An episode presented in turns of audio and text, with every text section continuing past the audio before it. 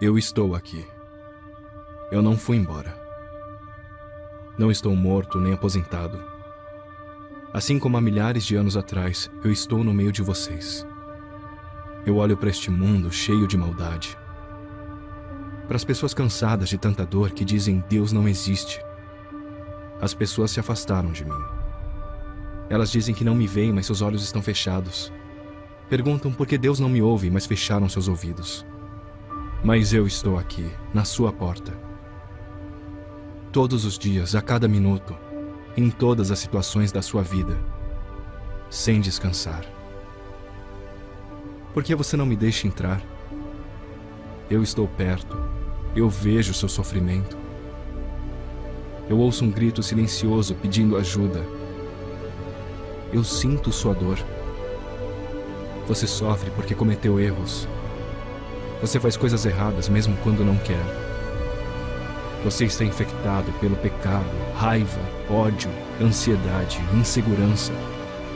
Por isso eu vim. Eu vim à Terra para te dar nova vida e esperança. Os seus pecados tiveram preço a morte. E eu paguei esse preço.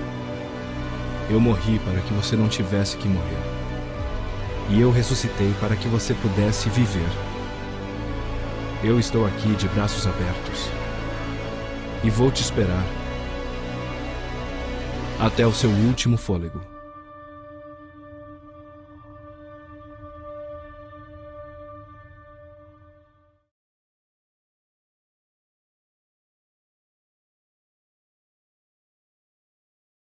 Isaías 43, e a partir daqui então, nós vamos mergulhar nessa palavra que está ardendo em meu coração para eu trazer para os irmãos. E eu quero muito em Deus que você saia daqui muito abençoado, em nome de Jesus. Isaías 43.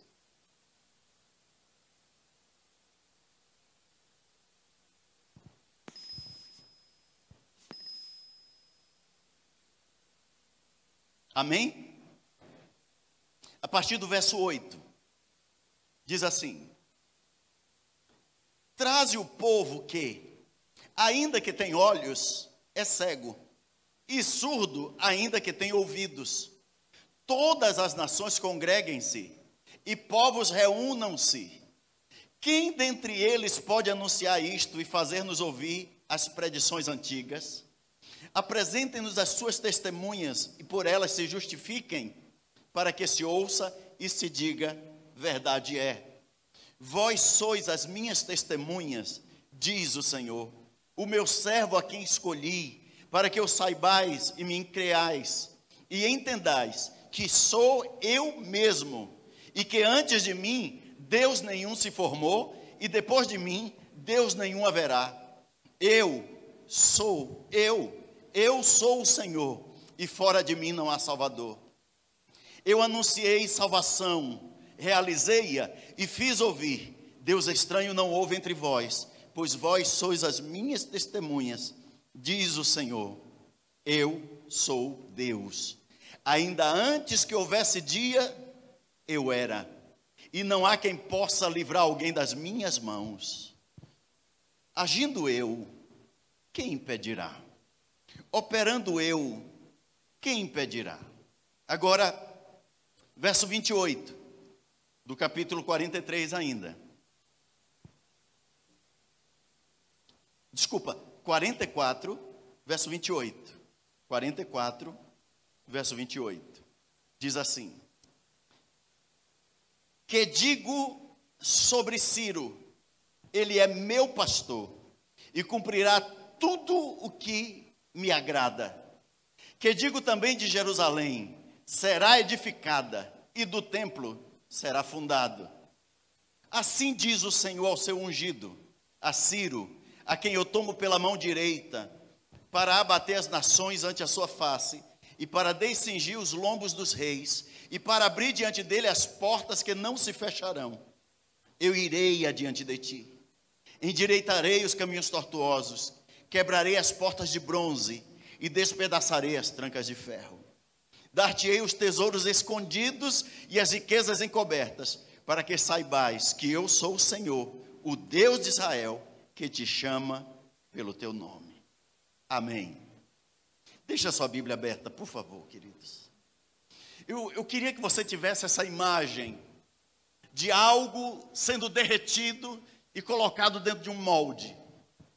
Eu queria que você tivesse essa imagem da sua vida sendo derretida e colocada no molde chamado Bíblia. E eu, pensando nisso, eu quero caminhar com você numa direção em que essa palavra nos molde. E que a gente saia daqui, como diz a palavra pelo salmista, escondi a tua palavra no meu coração, para não pecar contra ti. Inspirado nessa palavra que ela é como martelo que esmiuça a pedra. Nessa palavra que é mais afiada do que qualquer espada de dois gumes, pronta para dividir entre alma e espírito, juntas e medulas. Nessa palavra que discerne, nessa palavra que ensina, nessa palavra que exorta. Na Bíblia Sagrada, que é o nosso alimento, que é a boca de Deus em letras, que é a carta do noivo para a sua noiva que é a mensagem do Todo-Poderoso para pessoas simples como nós. Então eu, eu queria carregar o seu coração com revelação bíblica, o poder de uma profecia, como a profecia, como a palavra de Deus, ela nos molda, e como a palavra de Deus, ela se cumpre apesar do tempo. Nós estamos lendo o livro de Isaías. Isaías é um livro interessantíssimo porque ele é muito parecido com a Bíblia inteira. Por exemplo, Isaías tem 66 capítulos, a Bíblia tem 66 livros. Isaías tem 39 livros falando sobre a lei de Deus, o juízo de Deus, a severidade de Deus, o castigo de Deus. A Bíblia tem 39 livros falando sobre o tempo sem a graça, do tempo da lei, do Antigo Testamento.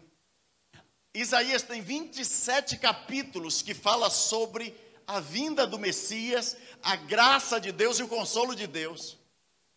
O Novo Testamento tem 27 capítulos, 27 livros. Então você observa como parece o livro de Isaías. Mas Isaías, que é o profeta mais lido pelo povo, juda, pelo povo judeu, ele é um personagem interessante, porque ele surge como profeta, ele é de uma família nobre. Isaías é sobrinho do rei Uzias. E quem foi o rei Uzias? O rei Uzias foi um dos, se não maior, um dos maiores reis de Israel. Ele foi estabelecido por Deus com uma inteligência para a guerra, que ele não só tinha inteligência para a guerra, mas ele também tinha a capacidade de criar armas de guerra. Então todos temiam o grande Uzias. Nos tempos de Uzias, Israel teve paz. Porque ninguém iria lutar contra o rei tão estrategista como o rei Uzias.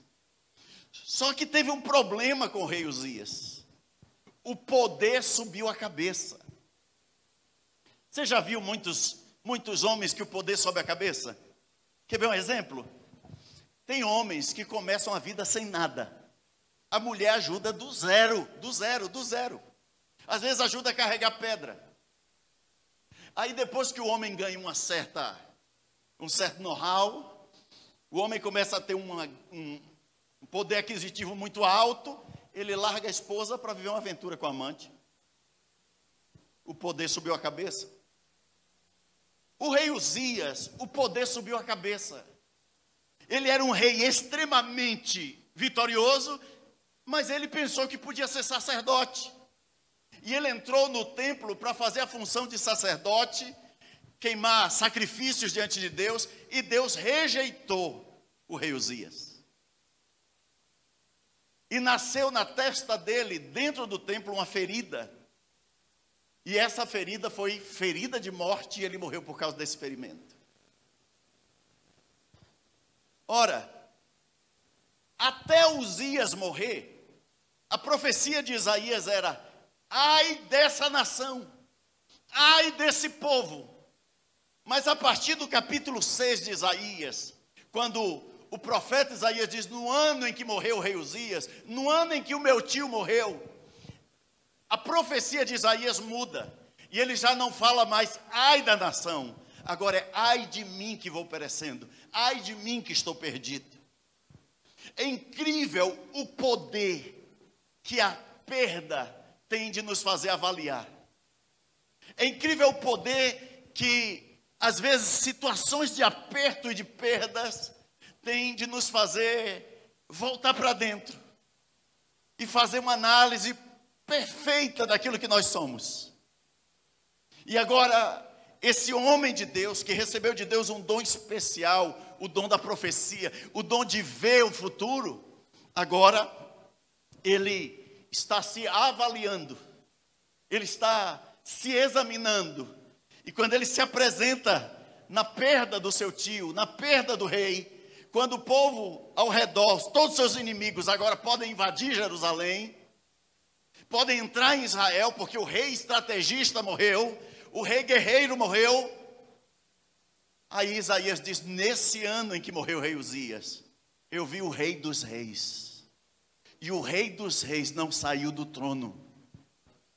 Ele continua sentado no seu alto e sublime trono. Os serafins à sua volta declaram: Santo, Santo, Santo é o Senhor dos exércitos. Poderes humanos passam, o poder eterno continua. Prefeitos, governadores, presidentes, reis surgem e somem. O Deus da Bíblia continua reinando absolutamente. Para sempre. Para sempre. Ora, quando ele vê a Deus, então ele vai se dedicar exclusivamente a ser moldado por Deus. Só que o molde de Deus para Isaías é estranho.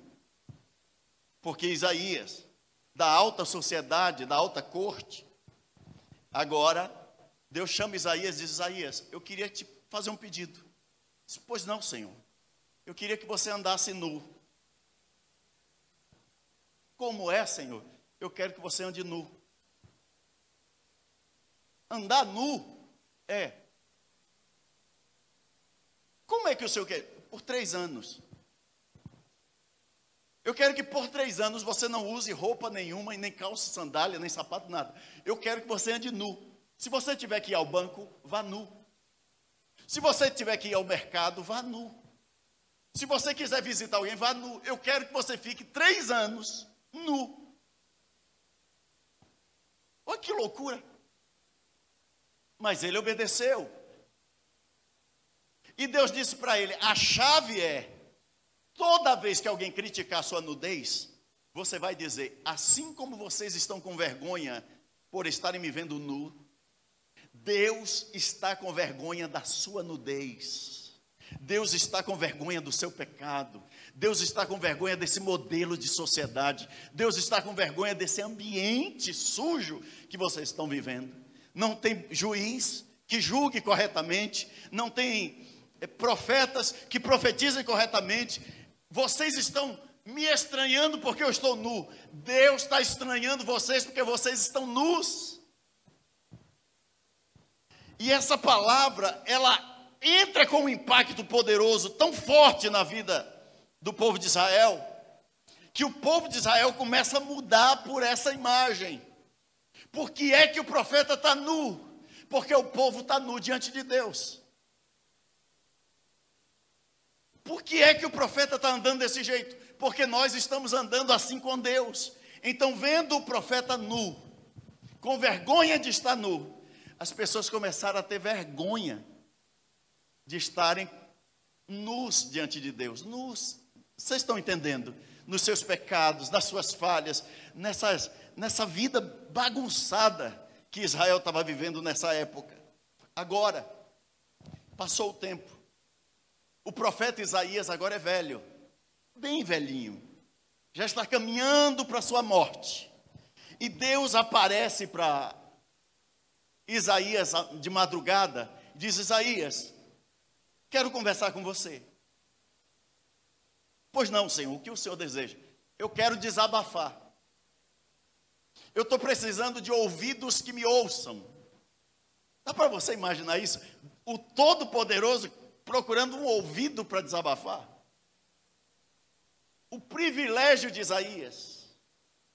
Pois não, Senhor, vamos lá. O que, é que o Senhor precisa? Não, eu quero botar para fora tudo que está dentro de mim. Senhor, ah, eu não aguento mais esse povo, não. Isaías, se gente fosse gente, não faria o que gente faz. Isaías, você está pronto para eu desabafar com você? Pois não, Senhor, fale. Isaías, eu tenho um povo que tem olhos, mas é cego. Isaías, eu tenho um povo que tem ouvidos sãos, mas são surdos. Isaías, ó oh, Isaías, deixa eu lhe explicar. O boi conhece o seu possuidor. O jumento conhece a sua manjedoura mas o meu povo não me conhece. Isaías, eu sou o rei que se assenta sobre a redondeza da terra e vejo todos os moradores como gafanhoto. Eu estabeleci os fundamentos da terra. Quando não havia terra, eu fundei todas as coisas. Eu criei a terra, eu criei as águas, eu criei os mares, eu criei as montanhas. Eu fiz tudo. Também estabeleci o homem, mas o meu povo se afasta de mim. O meu povo não gosta da minha palavra, Isaías. O meu povo está tão corrompido em pecado que a minha palavra não faz mais efeito. O meu povo está tão acostumado a dar jeito, a jeitinho daqui, jeitinho dali. O juiz está tão acostumado a ser corrupto. O sacerdote está tão acostumado a se corromper que a minha palavra está sendo abandonada. Isaías, diga ao povo que eu tenho saudade deles. O Todo-Poderoso está com saudade de um povo que seja seu. Isaías, eu queria que vocês voltassem ao tempo antigo, onde era só eu e vocês no deserto. E vocês me amavam não pelas coisas que eu dava, mas pelo Deus que eu era. Era minha glória para vocês, Isaías. Eu tenho saudade daquelas nossas andanças no deserto.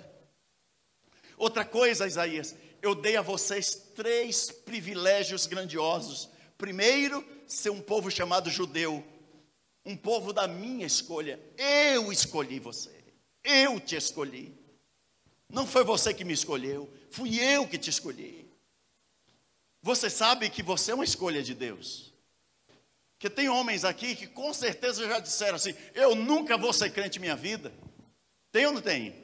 Levanta a mão aí, os, os pecadores maiores aí.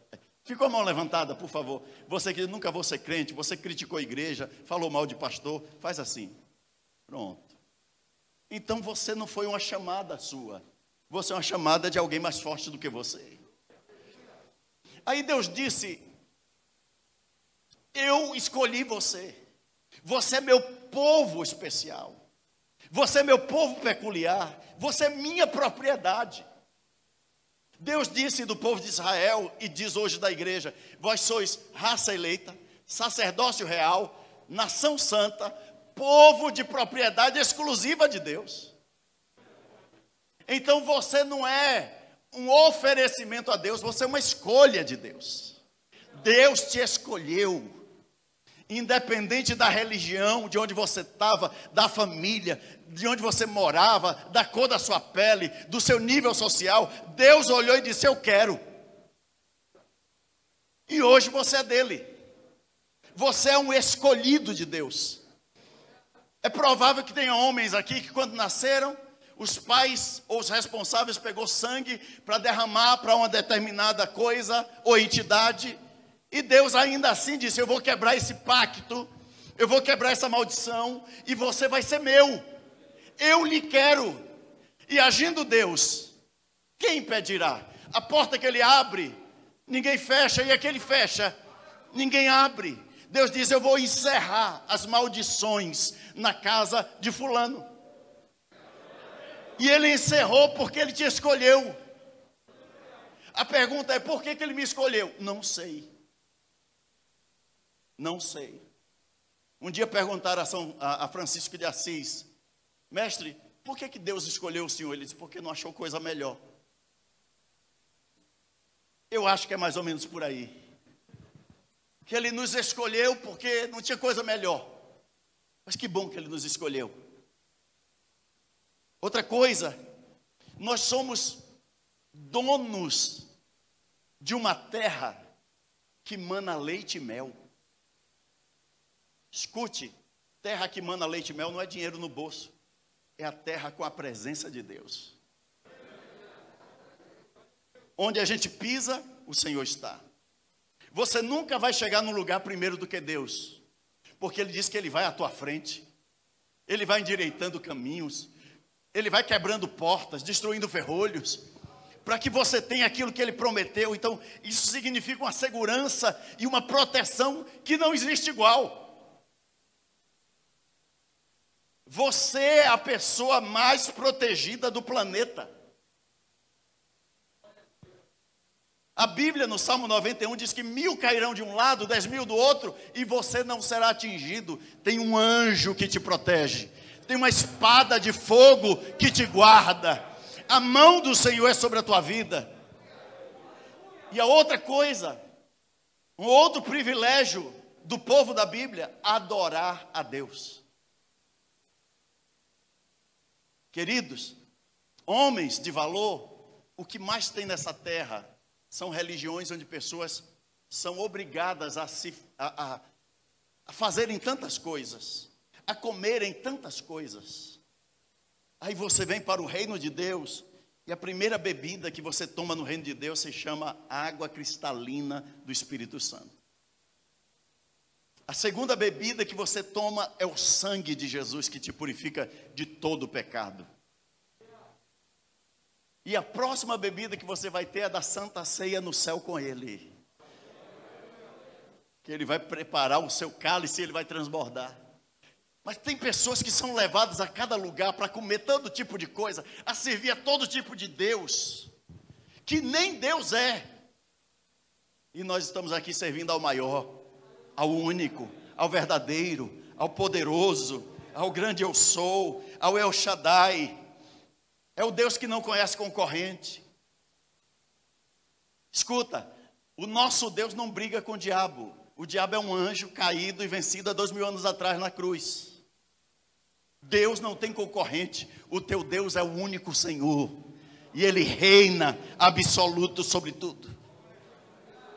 Agora, como é que Deus faz para nos moldar? Como é o processo de moldagem de Deus na nossa vida? Deus continua falando com Isaías, e Deus vai apresentar para Isaías um dos seus grandes atributos, que é chamado de onisciência de Deus. Onisciência é a capacidade de conhecer tudo. Deus sabe tudo. Deus conhece o seu passado, seu presente, seu futuro. Deus conhece o passado, o presente e o futuro da terra. Escute, Gênesis capítulo 1, versículo 1, a Bíblia começa assim: No princípio criou Deus os céus e a terra. Amém? Você sabe o que significa no princípio? Deixa eu lhe explicar, ainda que você saiba. Talvez do seu lado tenha alguém que não saiba. A palavra no princípio, a melhor tradução para a palavra no princípio é no cabeçalho. Eu não sei como são as provas hoje, mas antigamente, se você respondesse a prova toda e valesse 10 e você não preenchesse o cabeçalho, você não tinha nota. Por quê? Porque não tem autor. De quem é essa prova? Então, a regra básica da escola: antes de começar a prova, preencha o cabeçalho, porque o cabeçalho diz de quem é. A palavra no princípio significa no cabeçalho. Que Deus está dizendo que antes dele fazer, ele disse: é meu. Está aqui assinado: olha, quem vai fazer sou eu, o Todo-Poderoso. No princípio, assinou Deus o cabeçalho de todas as coisas, de tudo. Tudo que existe é por causa dele. Então ele conhece pela sua onisciência o passado, o presente e o futuro. Então ele olha para a gente, ele olha para você, ele olha para esse homem que está aí do seu lado. Dá uma olhada para esse homem que está do seu lado, não fale nada não. Só, e aí, volte e olhe para mim.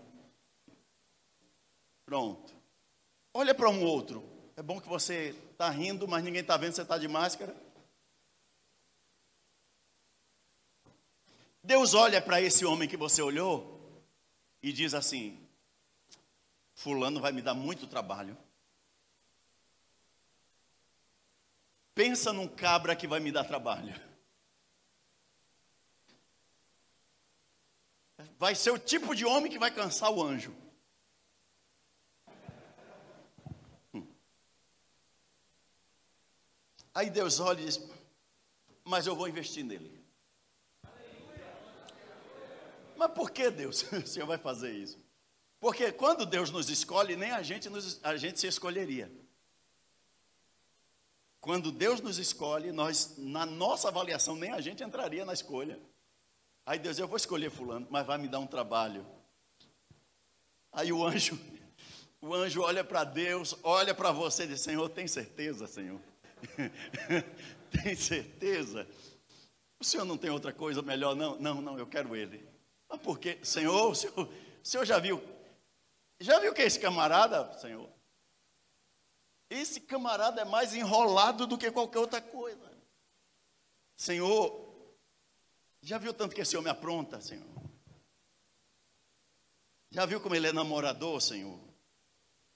Já viu como ele é caloteiro, Senhor? Senhor. O Senhor já viu que até no baba ele bagunça o baba todo? O futebol? Como é que você chama aqui? A pelada? Já viu até que no futebol ele bagunça o futebol todo? cria confusão com todo mundo. É o briguento. Senhor, o senhor já pensou que ele é torcedor do esporte, Senhor?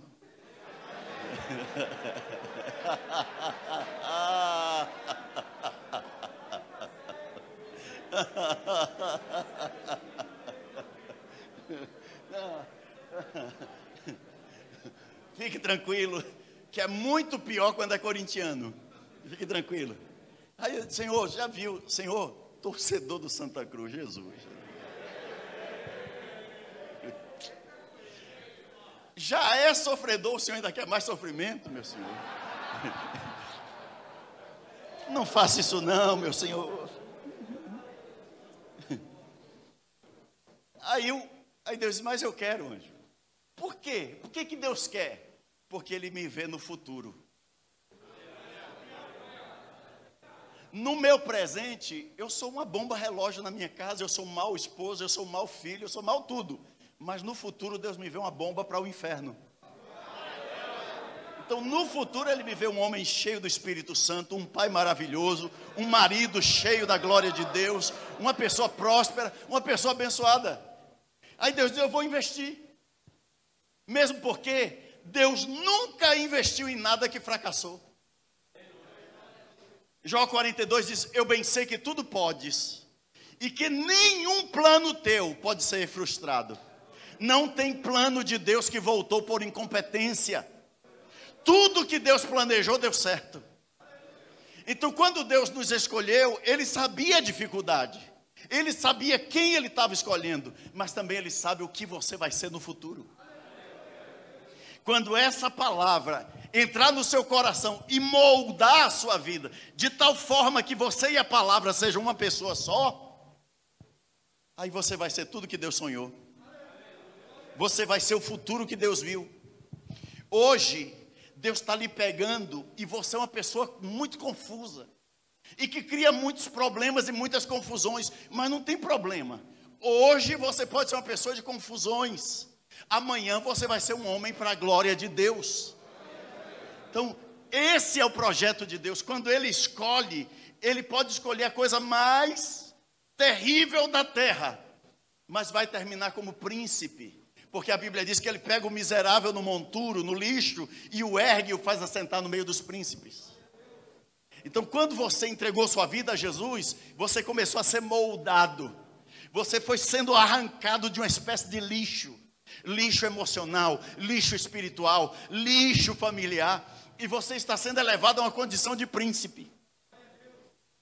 E Deus continua desabafando com Isaías. E Deus continua e diz: Isaías, o meu povo não conhece a linguagem do amor. Meu povo, eles gostam de aprender a partir do sofrimento. Eu estou falando para o meu povo e parece que eles não estão ouvindo. Eu estou ensinando, mas a palavra não entra. Então eu vou levar meu povo a entender a palavra. Porque eu quero que eles vivam a palavra. Eu não quero que o meu povo seja uma espécie de crente, de um religioso, que o máximo que vai fazer é frequentar uma igreja. Eu quero que esse povo, Isaías, seja apaixonado por mim como nos tempos antigos, onde eu e ele, eu e esse povo, nos bastamos, nos suprimos e nos resolvemos. Mas já que o povo não ouve, aí Deus diz: Isaías, escreve. Preste bem atenção nisso. Escreve, porque eu vou levar o meu povo para o cativeiro eu vou mandar uma maldição do norte. E esse povo ficará escravo por 70 anos. Quando Isaías escreveu isso? Preste bem atenção. Isaías escreve a profecia e morre. Olha bem para mim. Isaías escreve a profecia e morre. 200 anos depois da morte de Isaías, entra a Babilônia. E o rei Nabucodonosor, rei de Babilônia, entra pela primeira vez em Israel e cativa Israel. E pega os primeiro, ele pega a nobreza de Israel e leva para a Babilônia. No meio da nobreza, ele pega os homens, os jovens mais bonitos e mais sábios. No meio desses está Daniel, Misael, Ananias e Azarias, que são Daniel, Sadraque, Mesaque e Abednego. Dez anos depois, o rei Nabucodonosor volta a entrar em Israel e leva agora todo mundo. E Israel agora está uma terra deserta. Isso está escrito 200 anos antes. Isaías já está morto. E agora esse povo levado cativo, eles começam a pensar, mas eu sou povo de Deus, Deus vai entrar com livramento, Deus vai me livrar. Primeiro ano, Deus não livra. Segundo ano, Deus não livra. Terceiro ano, décimo ano, vigésimo ano. 40 anos e Deus não livra. Então quem entrou lá com 10 anos, agora tem 50. Quem entrou com 20, agora tem 60. E alguns já morreram. Está passando, uma geração inteira passou. A pergunta que eles se faziam no cativeiro era: Meu pai, por que nós somos escravos? E eles diziam: Porque nós perdemos o molde. Nós abrimos mão dos valores de Deus. Nós começamos a nos desviar dos princípios, nos desviar dos valores, nós começamos a fazer escolhas e nas nossas escolhas Deus não estava. Deus não era mais o primeiro lugar. Deus foi ficando secundário. Deus foi ficando marginalizado. A, a vida espiritual já não era mais prioridade, meu filho. Agora era ter terra, produzir, comprar, adquirir, deixar dinheiro guardado, ser rico. E Deus foi ficando de lado, de lado, de lado. E Deus não gosta de ficar de lado. Ou ele é primeiro ou ele não é nada. Então, para que a gente aprendesse, Deus nos tirou tudo para nos mostrar que quando ele sai, quando a mão dele é tirada, a gente perde tudo. Tudo que um crente tem é porque a mão de Deus está em cima dele. Se a mão de Deus sair, ele perde tudo. E o povo precisava aprender isso. Aí Deus disse: Eu vou levá-los para o cativeiro, para que eles tenham uma experiência que os seus pais tiveram lá no Egito. E no cativeiro, eu vou me revelar para eles como Deus. Mas por que, que Deus fez isso? Porque Deus precisava tratar o povo, irmão. Queridos, é estranho, mas Deus quer que você saiba que tem pessoas para quem é, o céu não vai ser um lugar bom. Apóstolo Veloso, existem pessoas que o céu não vai ser bom para eles. Por exemplo, no céu não tem alambique. Como é que um cachaceiro vai se virar no céu? No céu não tem Hollywood, Marlboro, Souza Cruz, maconha. Como é que o maconheiro vai sobreviver no céu? No céu não tem prostíbulo. No céu não tem site pornográfico. No céu não tem. Me ajuda aí? No céu não tem essas coisas que nos distrai tanto, que tira a atenção de Deus. E aí o que que acontece? O céu vai ser um lugar ruim para muita gente. Mas para aqueles que foram lavados pelo sangue do Cordeiro, vai ser o melhor lugar para se estar. Lugar de glória, lugar da presença, lugar de milagre. E eu vou, irmãos? Eu vou. Eu não sei você, mas eu vou. E se você for antes de mim, a cadeira do lado é minha. Não deixa ninguém sentar, não. Eu vou e vou levar minha família. Eu vou entrar no céu com a minha esposa, com a minha filha, com meu genro, meus netos. A minha descendência vai entrar no céu junto comigo. Porque a Bíblia diz: se você crer, será salvo tu e a tua casa. Eu estou me esforçando para ser um modelo para minha casa, para que a minha filha não perca o céu por nada, nada, nada, nada. Agora, esse povo está no cativeiro e eles começam a se perguntar: meu pai, por que, que a gente é escravo? Nós não somos o povo de Deus. É, filho, mas nós estamos errados. Nós estamos desobedientes demais. Gente, olha para mim agora aqui, por favor. Vê se o Brasil não está vivendo uma espécie de cativeiro. Dá uma olhada para como as coisas estão funcionando no Brasil. Nossos filhos, se Deus não tiver misericórdia, serão escravizados.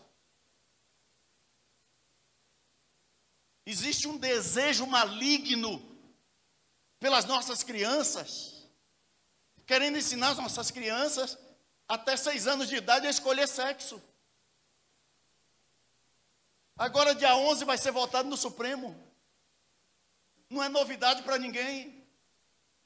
Que desejo maligno é esse pelos nossos filhos? Estão querendo destruir nossas crianças. Aí você tem um, mundo de senadores evangélicos, deputados evangélicos, vereadores, prefeitos, ninguém se mete. Ninguém bota o braço na seringa para dizer, não vão fazer isso com meus filhos, não. Olha como a coisa está funcionando. Nós estamos vivendo em um mundo bagunçado, em um país bagunçado, sem lei, sem nada. É a lei do acordo, é a lei da propina, é a lei da falsidade, é a lei da mentira. Se você para numa blitz da polícia e seu carro atrasou um dia e você diz assim: Eu não lembro, eu não lembrei que estava atrasado, ele lhe multa do mesmo jeito e prende seu carro porque ele não acredita em você. A gente vive um mundo assim. Se a gente é parado em determinada coisa da polícia, a gente fica com medo. Que tipo de abordagem a gente vai ter? Porque nós estamos vivendo em um mundo de completa desconfiança. E qual é o problema dessa desconfiança? É que Deus está ausente do Brasil.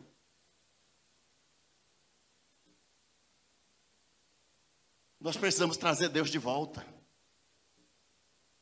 Nós precisamos trazer Deus de volta, irmão. Deus para as escolas, Deus para as esquinas, O temor de Deus é o princípio da sabedoria. Feliz é a nação cujo Deus é o Senhor. E o povo a quem Deus escolheu para a sua herança. Você não ouvia falar em suicídio? Um caso ou outro. Hoje é quase uma moda. E o que é o suicídio? É uma pessoa que não tem temor da eternidade. Nós estamos vivendo em um ambiente extremamente complicado. Assim como o povo de Israel estava vivendo. E Deus diz: Eu vou levar esse povo ao cativeiro, porque eu preciso moldar esse povo. Às vezes Deus tira coisas da gente, não é para nos machucar, é para nos ensinar que sem Ele nós não somos nada. E nós, homens, nós temos essa mania de achar que a gente vale muito de que a gente é tudo, de que a gente é não sei o quê, que a gente é isso, que a gente é aquilo, e não é. Se Deus tirar a mão da sua cabeça, você se perde. Se Deus não abençoar sua casa, não tem bênção. Se o Senhor não edificar a sua família, não tem edificador que funcione. Se Deus não vigiar a cidade da sua alma, em vão vigia o sentinela. Você depende de Deus, homem. Você depende de Deus. E aí no cativeiro babilônico, as margens do rio Quebar, na Babilônia, eles descrevem o Salmo 137 na beira desse rio, as, as margens do rio, nos assentávamos e chorávamos lembrando de Sião, lá pendurávamos sal, nos salgueiros as nossas harpas, não tínhamos canções alegres, estávamos longe de Sião. Nessa agonia, Deus olha para o povo de Israel, 70 anos de cativeiro, e Deus disse: Já está bom, eu vou tirar o meu povo daí, eu vou livrar o meu povo. Meu povo já aprendeu a lição. Escute, do cativeiro babilônico para cá. Nunca mais um judeu colocou uma estátua de ídolo dentro da sua casa.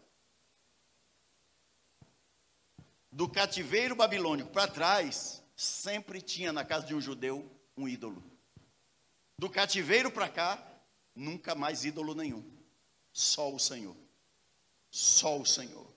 Só o Senhor. O que Deus disse? Eu vou usar o cativeiro para temperar esse homem, para tirar o menino de dentro do homem e fazer esse menino ser homem. Eu vou mostrar esse homem que ele pode alcançar um nível de maturidade e espiritualidade em mim que nunca houve. E aí Deus vai libertar o povo. Mas como Deus vai libertar um povo se todo o povo é escravo? Se os heróis já morreram? Como Deus vai tirar o povo de Israel lá de dentro? Quem vai enfrentar as forças das trevas? Aí entra o Império Persa, com a espada de Ciro, e invade Babilônia e derrota Babilônia. E agora todos os escravos de Babilônia serão escravos da Pérsia. E o rei Ciro não vai liberar ninguém. Por que não vai? Porque é mão de obra. Ele não escravizou esse povo, ele já recebeu esse povo escravo. E aí, a história conta que quando eles estavam arrumando alguma coisa lá, eles encontraram um baú velho. E nesse baú velho eles acharam um rolo da lei. Apóstolo, eu sei que o senhor gosta dessas coisas. Dentro desse baú velho, um rolo da lei. Quando eles abrem, é o profeta, o livro do profeta Isaías. 200 anos depois de Isaías morto. Você entende isso? Isaías escreveu 200 anos, escreveu, morreu 200 anos depois. A Babilônia perde para para a Pérsia. O rei Ciro manda fazer uma limpeza na, na casa. Quando estão limpando tudo lá, acha um baú velho de 200 anos de idade. Dentro desse baú, um rolo manuscrito. Quando ele abre esse manuscrito, é o livro do profeta Isaías. E eles resolvem ler.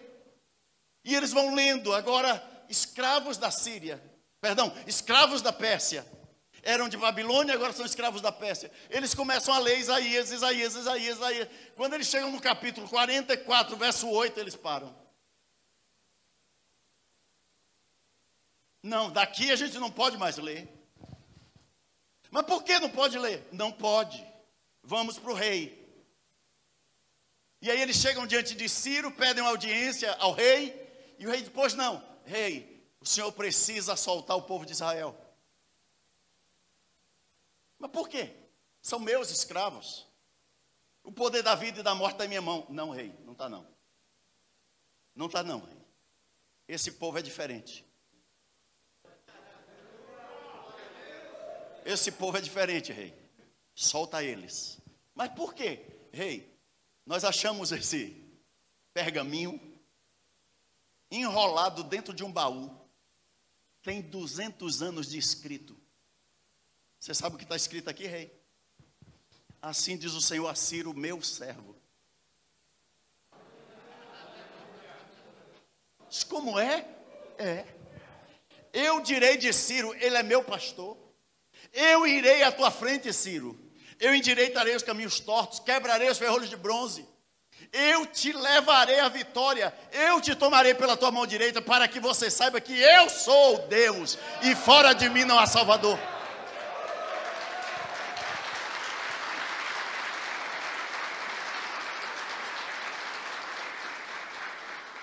Ciro tem uma crise de choro. Ele diz: Me explique isso. Deus, o Deus do povo de Israel, que não mente, que as suas palavras podem passar tudo, mas a sua palavra jamais passará. Há 200 anos atrás ele te chamou pelo nome Ciro. E ele disse para você libertar o povo de Israel que você seria esse elemento especial para libertar o povo. Mas por que eu? É porque quando Deus quer fazer, Ele usa quem Ele quer. Deus queria libertar o povo, Ciro. E Deus queria mostrar para Satanás que ele não manda em nada, que ele não tem o um controle de nada. E Deus pegou nas barbas do diabo e formou o ungido que iria libertar o seu povo. 200 anos antes. E a, Bíblia, a história diz que Ciro chorou feito criança e disse: Que Deus é esse?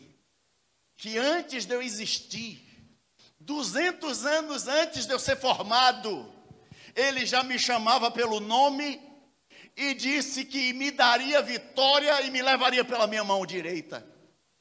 Que Deus é esse? E disseram: É o Deus da igreja. Então, é o Deus que tem essa igreja não pode ter uma igreja escrava. A ordem agora é que Israel volte, reedifique Jerusalém, reconstrua a cidade, voltem para os seus termos, porque o Deus de vocês é diferente de todos os deuses. Ninguém há como o Deus da igreja. Aquele que fez a promessa é fiel para cumprir. Havendo ele dito, não fará. Deus não é homem para que minta, nem filho do homem para que se arrependa. Queridos, às vezes na nossa vida as coisas não acontecem como a gente quer, mas não quer dizer que elas não estão acontecendo. As coisas estão acontecendo no tempo de Deus, no relógio de Deus, pelo braço de Deus, da maneira de Deus. Não tem nada, absolutamente nada a ver com a gente. Mas não quer dizer que não está acontecendo. Se fôssemos nós, já teríamos feito. E provavelmente daria errado. Então Deus está fazendo. Você é uma obra linda de Deus. Se você parar agora para pensar, você já é um milagre. Só que Deus ainda não completou o milagre que Ele começou na sua vida. Passarão os céus e a terra, mas as suas promessas jamais passarão. Escute, nós não estamos aqui para entregar os pontos e jogar bandeira branca para Satanás. Não tem acordo com as trevas. Não existe acordo da igreja com o mal. Não existe acordo da igreja com as coisas que são de Satanás. Os valores de Deus continuam valores de Deus. Os princípios de Deus continuam princípios de Deus. Quem impedirá quando o nosso Deus agir? As armas do nosso Deus. Olha, nós servimos a um Deus que trabalha com pessoas e elementos de surpresa. Tem pessoas que vêm para a igreja, a gente diz assim: Fulano vai se converter logo. Ele já tem jeito de crente. Aí a gente olha para o outro, agora aquele ali, meu Deus, ali só um milagre. Aí esse só um milagre se converte logo. E o outro fica frequentando a igreja como amigo do evangelho a vida toda. Mas como, puxa vida, é que a forma de Deus trabalhar, a Bíblia chama de multiforme, graça de Deus, cada um de um jeito no tempo dele, na hora dele, no projeto dele. Oh, Jesus. É lindo, irmãos.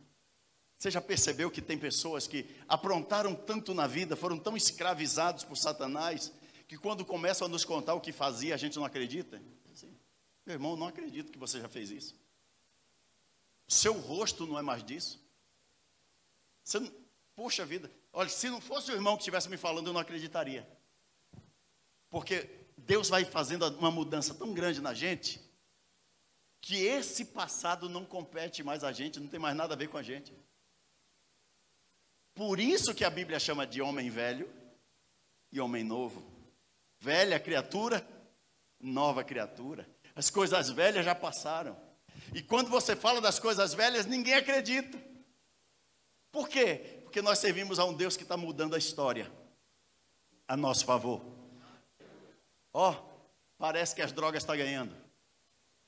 Parece que o crime organizado está ganhando. Parece que a fraude está ganhando. Parece que tudo de ruim está ganhando. Não parece?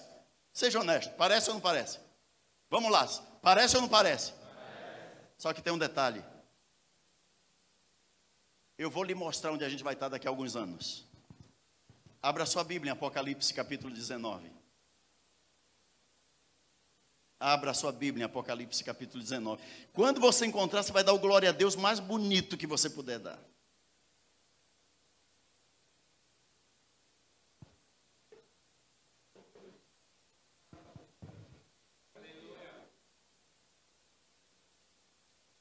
Isaías escreveu e chamou Ciro pelo nome 200 anos antes. João viu e escreveu dois mil anos antes. O que vai acontecer em breve. Está aqui. Porque nunca mais você vai dizer assim: o mundo está pior, as drogas, a igreja, tem tanto mau testemunho na igreja, tem tanto mau exemplo na igreja. Esqueça isso. Tira os olhos do problema. Eu lembro que um dia uma pessoa chegou para mim e disse: Mas apóstolo, a igreja está cheia de Judas. Se é, também está cheia de Pedro, de João, de André, de Felipe, de Bartolomeu. Era um Judas para onze bons. É uma pena que você só tem olho para o mal. Eu estou me concentrando nos onze bons. E, não sei se você sabe, mas esse Judas já morreu. Não tem parte mais com a gente. Já foi até substituído. Já colocaram Matias no lugar dele, você ainda está com Judas na cabeça.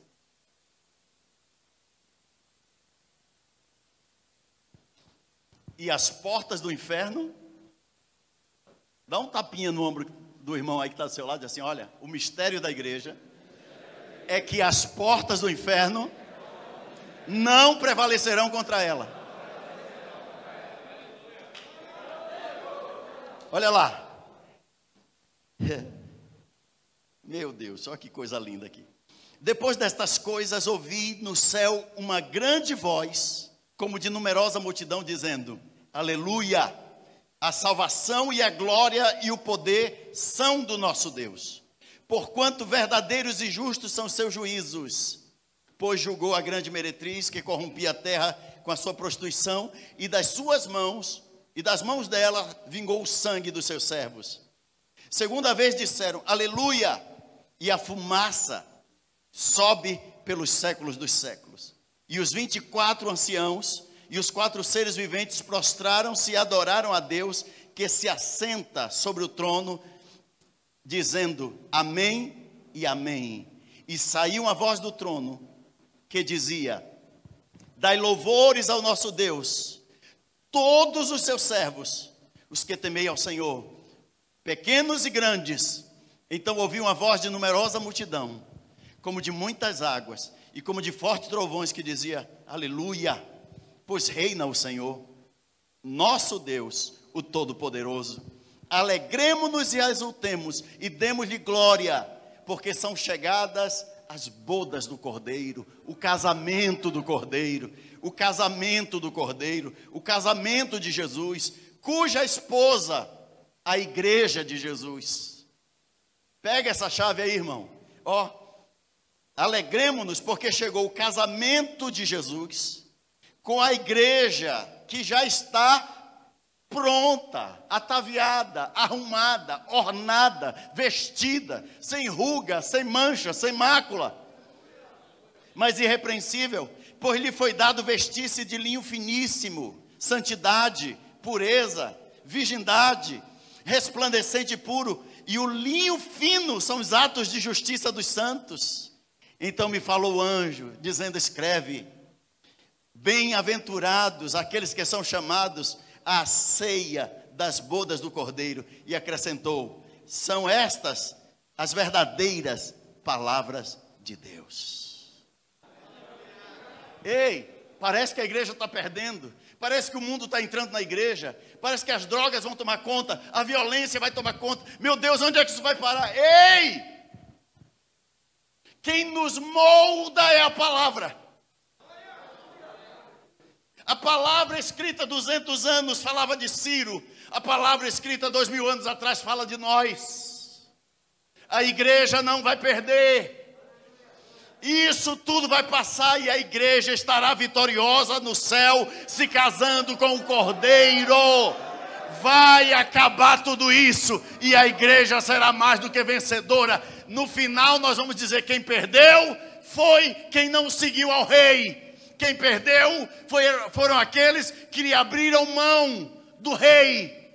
Nós não. A igreja vai terminar vencendo. A igreja surgiu vencendo, as portas do inferno não prevalecerão contra ela, e a igreja vai terminar os dias na terra vencendo, se casando com o Filho de Deus, o seu noivo, que já está pronto, esperando pela sua noiva. Não acredite no que dizem. Acredite na palavra. O que tem que lhe moldar não é o jornal. O que tem que lhe moldar é a Bíblia. Que o jornal lhe informe, que a palavra lhe conscientize. Que as coisas desse mundo sejam para você como informação, mas que a sua consciência seja dominada pela profecia. Agora, eu queria que você pensasse, já que nós somos profetas de Deus. 200 anos, a profecia de Ciro. Dois mil anos, a nossa profecia. Qual profecia você vai liberar hoje sobre a sua família, sobre a sua esposa e sobre os seus filhos?